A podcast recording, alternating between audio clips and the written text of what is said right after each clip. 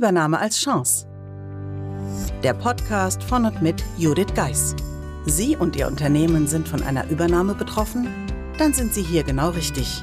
Judith Geis, die Expertin für US-amerikanische Übernahmen im deutschsprachigen Raum, teilt mit Ihnen wertvolle Tipps und Tricks und zeigt Ihnen, wie Sie diese Veränderung für sich und Ihr Unternehmen nutzen können.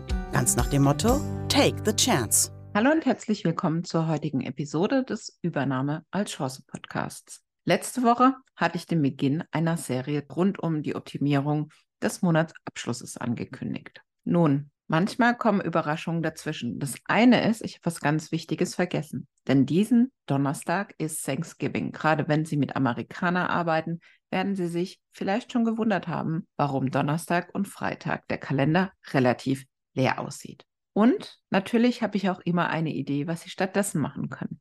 Spaß beiseite.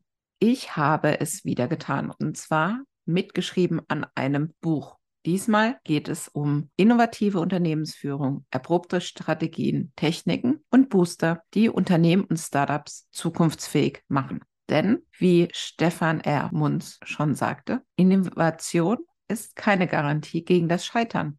Aber ohne Innovation ist das Scheitern garantiert. Das Werk, wie wir es nennen, wurde herausgegeben von einem Herausgeberteam. Christian Kastner, Christoph Jakob, Daniel Hesmer und Professor Dr. Dr. Philipp Blugmann versammelten 30 Autorinnen und Autoren rund um die Themen Organisation, Vertrieb, Führung und Personalwesen. Und natürlich liefert das Werk damit praxisabrupte Einblicke in die Welt der innovativen Unternehmensführung. Ja, was man noch dazu sagen muss, von den 30 Autorinnen sind tatsächlich zehn Frauen. Normalerweise ist die Zahl der Frauen weitaus niedriger, aber die Herausgeber haben es geschafft, Autorinnen wie mich zu versammeln, damit auch quasi nicht nur die Männer zu Wort kommen. Genau, etwas zu dem Buch noch, vielleicht für Sie zum Hintergrund. Nichts ist älter als der Erfolg von gestern. Im internationalen Wettbewerb nimmt der Druck für Startups und etablierte Unternehmen zu innovativen Produkten und Dienstleistungen immer mehr zu. Personalmangel, Unternehmenssteuern und lange Antragswege sind nur einige der Innovationshemmnisse, die den Abstand deutscher Unternehmen zur Weltspitze vergrößern. Aktuelle weltpolitische Ereignisse offenbaren eine starke Abhängigkeit Deutschlands von Dritten, insbesondere bei Energie und Nahrung, aber auch bei der Digitalisierung. In allen Bereichen muss eine unternehmerische Trendwende eingeleitet werden. Dazu soll dieses Buch Impulse geben. Viele praxiserprobte Ideen und Anregungen aus der aktuellen Innovationsszene für die Bereiche Organisation, Vertrieb, Führung und Personalwesen werden vorgestellt. Zumeist von Führungskräften, die wissen, wie es geht. Ein Mix aus akademischen und praktischen Ansätzen zeigt den Lesern, wie diese erfahrenen Führungskräfte in ihren Betrieben mit Krisen, Herausforderungen und Innovationsprojekten umgegangen sind. Sie erhalten Lessons Learned die Sie bei Ihren eigenen Ansätzen für eine innovative Unternehmensführung unterstützen können. Ja, und was hat das nun mit, ja, mit mir zu tun? Ja, ich durfte ein Kapitel beisteuern und zwar geht es darum, um die Internationalisierung im Mittelstand, Finance als Treiber von Veränderung im Rahmen einer Post-Merger-Integration. Diesen Beitrag gibt es im Buch. Nichtsdestotrotz zur Ergänzung ist es so, dass Sie heute schon mal ein bisschen reinschnuppern dürfen. Denn im Rahmen der offiziellen Veröffentlichung haben sich die Mitautorinnen entschieden, einen Podcast ins Leben zu rufen, wo jeder quasi interviewt wird zu seinem eigenen Beitrag. Vielen lieben Dank an die liebe Annie de Moy sowie Hans-Georg Geisler, denn die beiden sind diejenigen, die mich für den Podcast interviewt haben. Der Podcast Innovative Unternehmensführung sicherlich, wenn Sie sich mit diesen Themen beschäftigen, auch für Sie interessant. Auch dazu gibt es die Links in den Show Notes. Und wer weiß, vielleicht suchen Sie noch das ein oder andere Weihnachtsgeschenk. Daher vielleicht ein guter Tipp, innovative Unternehmensführung oder natürlich mein Erstlingswerk als Alleinautorin, die Übernahmeformel, sind immer eine gute Idee und unterstützen im beruflichen Alltag. Aber nun genug der Worte, viel Spaß beim Interview. Herzlich willkommen zum Podcast für innovative Unternehmensführung, präsentiert von We Like You. Was macht den sowohl attraktiven als auch erfolgreichen Arbeitgeber von morgen aus? In diesem Podcast liefern wir dir den Kick für deine ultimative Metamorphose. Kein Blabla, sondern authentische Power Talks mit erfahrenen Expertinnen und Experten, die sich auf die Umsetzung konzentrieren. Heinz-Georg Geißler und Ann-Kathrin de Moy sprechen mit Menschen, die vordenken, inspirieren und ihre Learnings mit euch teilen. Dabei bringen sie ihre eigenen Perspektiven mit ein und lassen ihre Erfahrungen aus Unternehmertum, Vertrieb und Marketing mit einfließen. Besonders spannend sind dabei die Erkenntnisse aus den Rollen der verschiedenen Generationen und die geschlechtsspezifischen Herausforderungen, die sie stellvertretend verkörpern. Viel Spaß bei deiner erfolgreichen Transformation. Ja, einen wunderschönen guten Morgen, Judith und Anni. Guten Morgen. Ja, wir sind ja hier in der Mission der innovativen Unternehmensführung unterwegs. Das Buch, was eben gerade auch erschienen ist im Springer Gabler Verlag. Und wir haben heute Morgen Judith Geist, die äh, Mitautorin, zu Gast, die ihr Kapitel gerne und sich selbst auch vorstellen wird. Judith, wer bist du, wo kommst du her, wo willst du hin? Ja, zuerst mal vielen Dank für die Einladung. Ich freue mich, dass ich dadurch auch Mitautoren kennenlerne weil es ja so ist, dass wir jetzt die letzte Zeit oder das letzte anderthalb Jahre immer auch über ja, E-Mail oder WhatsApp viel in Kontakt waren. So ist es auch eine tolle Möglichkeit. Genauso wie die Podiumsdiskussion in Frankfurt, wo ja auch Mitautoren mit dabei waren, mit den Herausgebern. Und ja, zu mir. Wer bin ich? Mein Name ist Judith Geis und ich kümmere mich darum, dass deutsche Unternehmen bei einem Verkauf an die Amerikaner auch wirklich ankommen. Und wie ist das Ankommen gemeint? Das Ankommen bezieht sich auf vielerlei Hinsicht. Es bedeutet über kurz oder lang, dass hoffentlich das Beste von beiden Unternehmen einfließt und man gemeinsam neue Dinge erreicht, die keiner davon alleine erreichen. Kannst du unseren Zuhörenden mal so einen typischen Case beschreiben, dass, dass wir, weil schon schlacht schon, ich komme aus einem Tech-Unternehmen, ich hatte damit noch gar keine Berührungspunkte. Ich war immer bis dato in Unternehmen, die schon internationalisiert waren. Ähm, das heißt, bist du mal so lieb und beschreibst das mal, was du die Painpoints vielleicht auch sind von den Menschen, die zu dir kommen? Ja. Also erstmal ist es so, dass es ähm, sehr oft aktuell den ähm, ja, deutschen Mittelstand trifft. Warum ist es so? Wir haben dort ganz viele Hidden Champions, die noch in Familienhand sind, die zum Teil jetzt wirklich das große Problem der Nachfolgeregelung haben.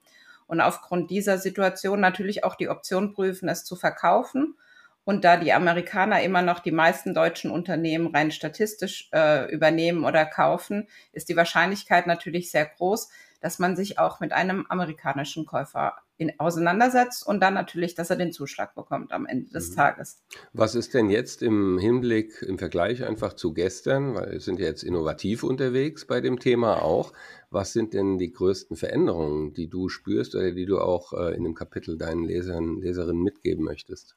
Ja, eines der riesen Painpoints, wie ich immer sehe, ist es schon beim Verkauf, dass klar ist, dass die Zahlen nicht aktuell sind. Das heißt, der Buchhaltung nicht so viel Aufmerksamkeit geschenkt wird und dass dadurch dann äh, nach dem Verkauf äh, massiven Druck ist auf das Unternehmen, die Zahlen eben früher zu bringen, die Zahlen äh, genauer zu bringen und die Zahlen eigentlich, die Monatsabschlusszahlen, so zu bringen, dass sie Jahresabschlussqualität haben.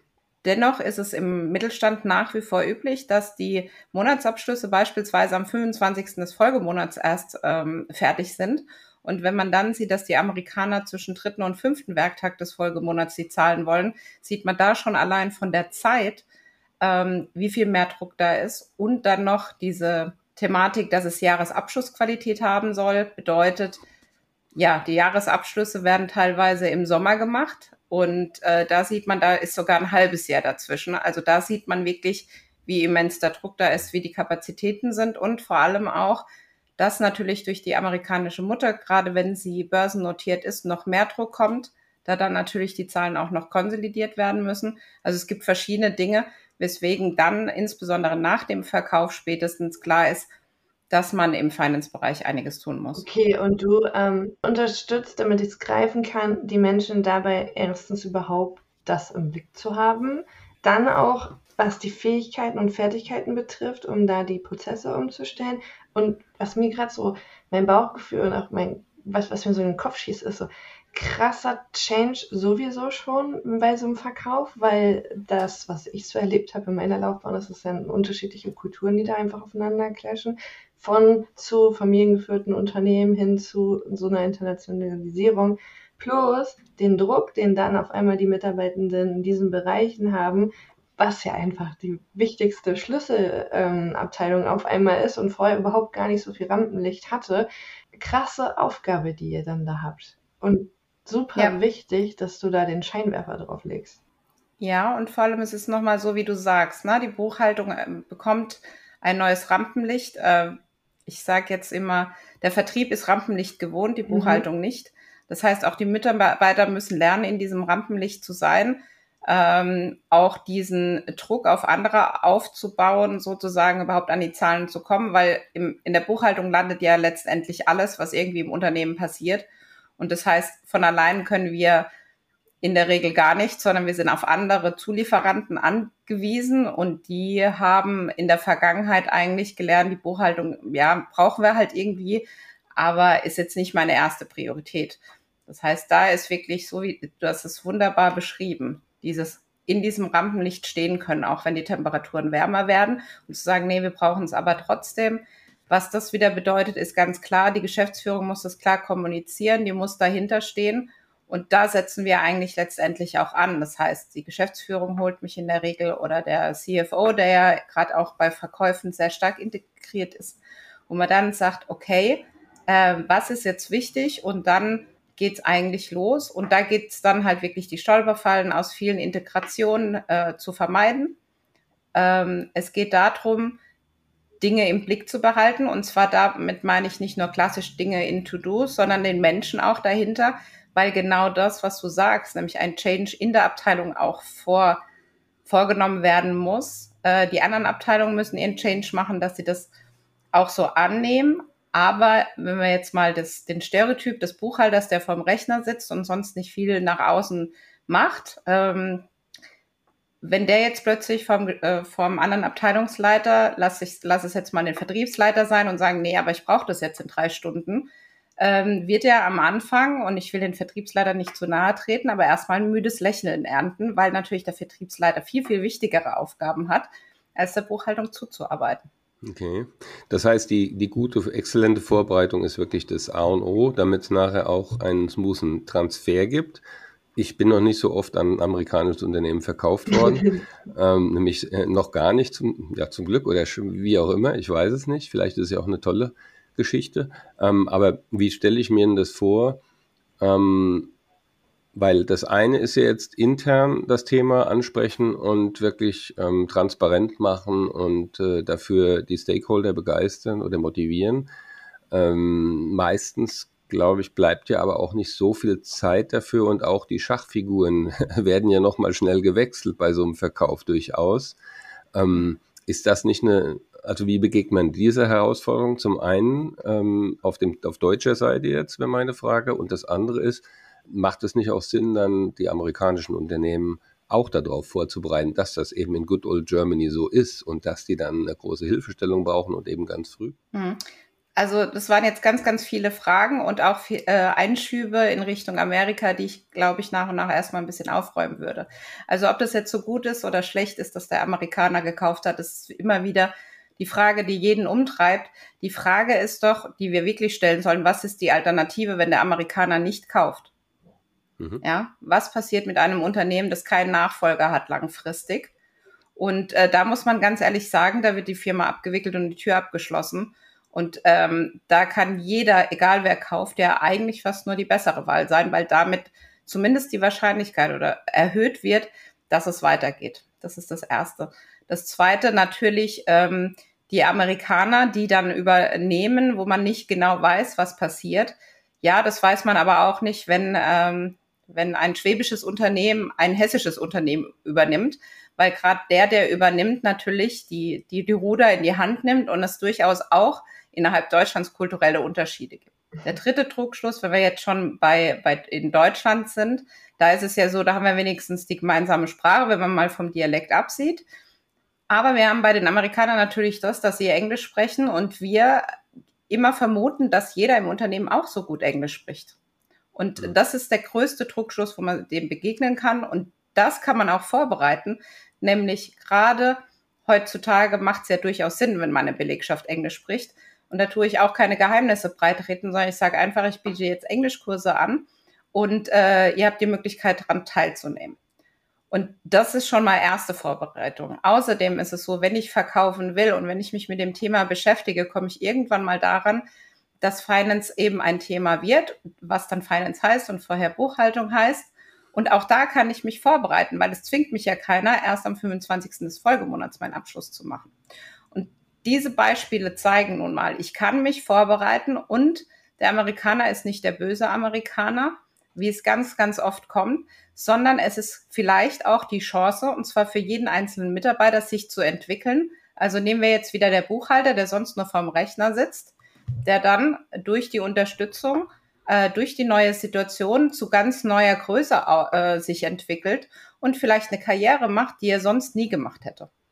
Gerade wenn es ein globalisiertes Unternehmen ist, das auch übernimmt, sind die Chancen ja nicht mehr nur auf den Standort äh, begrenzt oder auf Deutschland, sondern weltweit. Also da wirklich auch diese positiven Sachen zu sehen, nicht diese Überschriften wie bei Fissmann beispielsweise Ausverkauf einer Spitzenindustrie und ähnliches. Ich meine, wenn ich mich als Inhaber auch von meinem Unternehmen trenne, ist es mein Lebenswerk. Ich will es in gute Hände geben. Und ich will nun mal glauben, dass dieser Inhaber nicht nur nach dem Geldbeutel entscheidet, wo das Unternehmen hingeht, sondern dass er Weichen stellt. Mhm. Und du warst noch nicht fertig. Nee, ja? Sag. nee, du. Alles gut. Meine Frage geht schon in die Richtung, ähm, was unsere Zuhörenden sich oder auf was sie sich freuen können im Buch. Also was gibst du den Menschen im Buch mit? Was finden sie da? Ja, also es ist definitiv so, dass man eben nochmal näher beleuchtet, wie ist es, wie kann man dadurch innerhalb des Unternehmens oder wie kommt man dazu auch innerhalb des Unternehmens zu Innovation bedeutet, zu Dingen, die man nie für möglich gehalten hätte. Und das ist für mich auch Innovation. Und das von einer, einem Bereich, wo man jetzt nicht so viel Innovation erwartet, der dann aber letztendlich durchgreift ins gesamte Unternehmen. Die Unternehmen sich an sich nach einer Übernahme nur vereint dem Ganzen stellen können, bedeutet auch, dass Abteilungssilos, also Daniel ist ja ein absoluter Fan von Weg mit Abteilungssilos, einer unserer Herausgeber, was dann auch mal passiert, da sprechen endlich die Abteilungen, zumindest wenn wir, wenn wir oder ich die Integration begleite, sprechen die Abteilungen wieder miteinander, was sie teilweise jahrelang nicht gemacht haben. Das muss man sich mal vorstellen. Und da auch letztendlich, was ist der Haupttreiber einer ähm, innovativen Unternehmensführung, ist Kommunikation. Und ich glaube, das eint all unsere Themen, dass alles ohne Kommunikation nichts ist und dass man es letztendlich auch vorlebt. Und ehrlicherweise braucht man da gar keinen Verkauf, sondern vielleicht ist es ein Appell, an alle Unternehmen wieder Mehrwert auf die Kommunikation zu legen und auf das Mitnehmen von Mitarbeitern. Oh, da hast du schon jetzt einen Bogen zu meinem Kapitel geschlagen. Super. Also ich habe richtig Bock, dein Kapitel das zu lesen. Ähm, George, ich gehe davon aus, all unsere Zuhörenden auch. Ähm, hast du noch eine Schlussfrage? Ja, ich habe sogar drei wow. Schlussfragen, die wir dir gerne stellen würden. Oh aber wir machen sie jetzt nicht. Ich lese nicht alle vor, äh, zusammen jetzt vor, aber die erste Frage wäre, die hast du eigentlich schon beantwortet, aber vielleicht willst du noch was ergänzen, warum du mit deinem Thema jetzt bei genau bei diesem Buch mitgewirkt hast. Mit deinem Herzensthema. Ja, also ich glaube, es ist einfach so, dass wir gerade als Unternehmer jede Chance nutzen sollten, über unser Thema zu sprechen, weil was in meiner jetzt 13-jährigen Laufbahn in meiner Selbstständigkeit der schlimmste Satz ähm, ist, den ich höre, ist, hätten wir vorher gewusst, dass es jemand gibt wie dich. Und deshalb ist es mein Auftrag und die eines jeden Unternehmers über seine Themen, die, die ihn bewegen, eben nach außen zu gehen. Genau deshalb habe ich mhm. mitgewirkt an dieser Stelle. Ganz herzlichen Dank auch an Christian Kastner, der nämlich ähm, sozusagen der Schuldige ist, dass ich da in dem Kreis von so tollen Mitautoren aufgenommen wurde. Dann sagen wir auch Danke, ne? weil sonst hätten wir uns ja auch nie kennengelernt. Das auch, ja. Genau. Dann Judith, du bist ja nun jetzt schon länger unterwegs in der Selbstständigkeit. Äh, ist es das erste Mal, dass du ein Buch mitgeschrieben hast oder hast du schon diverse ähm, veröffentlicht und würdest du auch es nochmal tun nach dieser Erfahrung mit dem Team? Ja, also zunächst mal, es ist äh, quasi das erste Buch, bei dem ich mitschreibe. Das, mein Erstlingswerk habe ich quasi selbst verfasst. Ähm, es heißt, die Übernahmeformel ist 2021 auch bei Springer Gabler erschienen so mein, mein Corona-Lockdown-Projekt sozusagen. Ich habe den Vertrag im Februar 2020 unterschrieben, dachte mir, ich setze mich im Sommer schön irgendwo an den Strand und schreibe das Buch. Äh, dann wurde es doch März bis Juni, wo man dann halt wirklich gesagt hat, okay, danach ehrlicherweise erstmal, ich schreibe nicht mehr an einem Buch mit. Oder ich schreibe kein Buch selbst.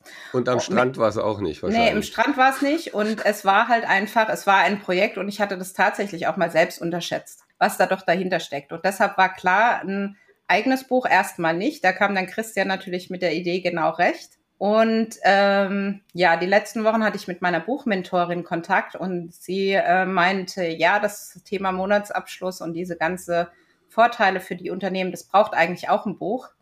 Das heißt, es äh, ist momentan so ein bisschen im Hinterkopf, ob ich nochmal eins schreibe, aber definitiv werde ich 2023 nicht schreiben, weil ich glaube, jetzt freuen wir uns erstmal, dass das Buch veröffentlicht ist und wir jetzt erstmal, ja, wie wir es jetzt auch schon tun, in die Vermarktung gehen, weil das unterschätzt man als Autor auch immer, nämlich das, was kommt, wenn es quasi veröffentlicht ist. Mhm. Und jetzt hast du ja keinen Chef in dem Sinne, dem du äh, dieses Buch schenken könntest, damit er dich noch besser führt. Deshalb die Frage, wem schenkst du denn dein erstes signiertes Exemplar? Ja, also ich werde mein erstes signiertes Exemplar an einen meiner Kunden verschenken, dem Thomas Mederer weil er wirklich zum Thema Monatsabschluss und so weiter ähm, mir viel Unterstützung gegeben hat, unter anderem auch Testleser des Kapitels war und nochmal Input gegeben hat. Und vor allem, und das lieber Thomas, wenn du das hörst, äh, Grüße an dich, wenn jemand innovative Unternehmensführung lebt, dann ist er es. Okay, dann äh, würde ich sagen, wir freuen uns, wenn du uns mit ihm vernetzt, weil jetzt hast du einen Spannungsbogen aufgebaut für unsere Zuhörenden und ich glaube, jeder möchte ihn jetzt auch mal kennenlernen. Deswegen auch liebe Grüße an ja. der Stelle. Ähm, wenn unsere Zuhörenden sagen, das hat mich schon gecatcht und ja, ich bestelle mir das Buch, aber ich möchte auch gerne die Judith kennenlernen. Ähm, wie und wo, auf welchen Kanälen bist du am besten für unsere Zuhörenden erreichbar? Ja, ich sage immer ganz gern, die ganzen Kanäle bekommt man am besten, wenn man meinen Namen, nämlich Judith Geis, einfach googelt. Und was findet man da? Da findet man natürlich Hinweise zum Buch, zahlreiche Veröffentlichungen bei der Wirtschaftswoche oder beim Stern. Äh, und man findet, und da sind wir ja sehr nah aneinander, den ähm, Podcast Übernahme als Chance, der auch schon seit 2020 im Oktober on air ist, also bald drei Jahre. Und ja, ich denke, reinhören lohnt sich und ich freue mich schon, dass auch unsere Episode hier zumindest im Teil dort erscheint weil auch das gehört zu unserem Buchmarketing ja dazu, dass wir uns gegenseitig unterstützen. Mhm. Packen wir in die Show Notes, genau. Und sagen ein ganz, ganz herzliches Dankeschön, Judith, dass du heute Morgen bei uns warst. Und wir sind super gespannt und freuen uns mit dir, wie es hier weitergeht. Sehr gerne und vielen Dank ja, an euch. Spaß gemacht. Sie möchten Ihren Monatsabschluss vereinfachen und beschleunigen, denn Monatsabschlüsse sollten starke Entscheidungsgrundlagen für die Geschäftsführung sein und damit die Grundlage, damit ein Unternehmen immer schnell reagieren kann. Aber dies funktioniert natürlich nur, wenn die Zahlen aktuell sind. Daher, wenn dieses Thema Sie anspricht, würde ich mich freuen über Ihre Kontaktaufnahme über podcast at bridge-online.com. Ihre Judith Geist.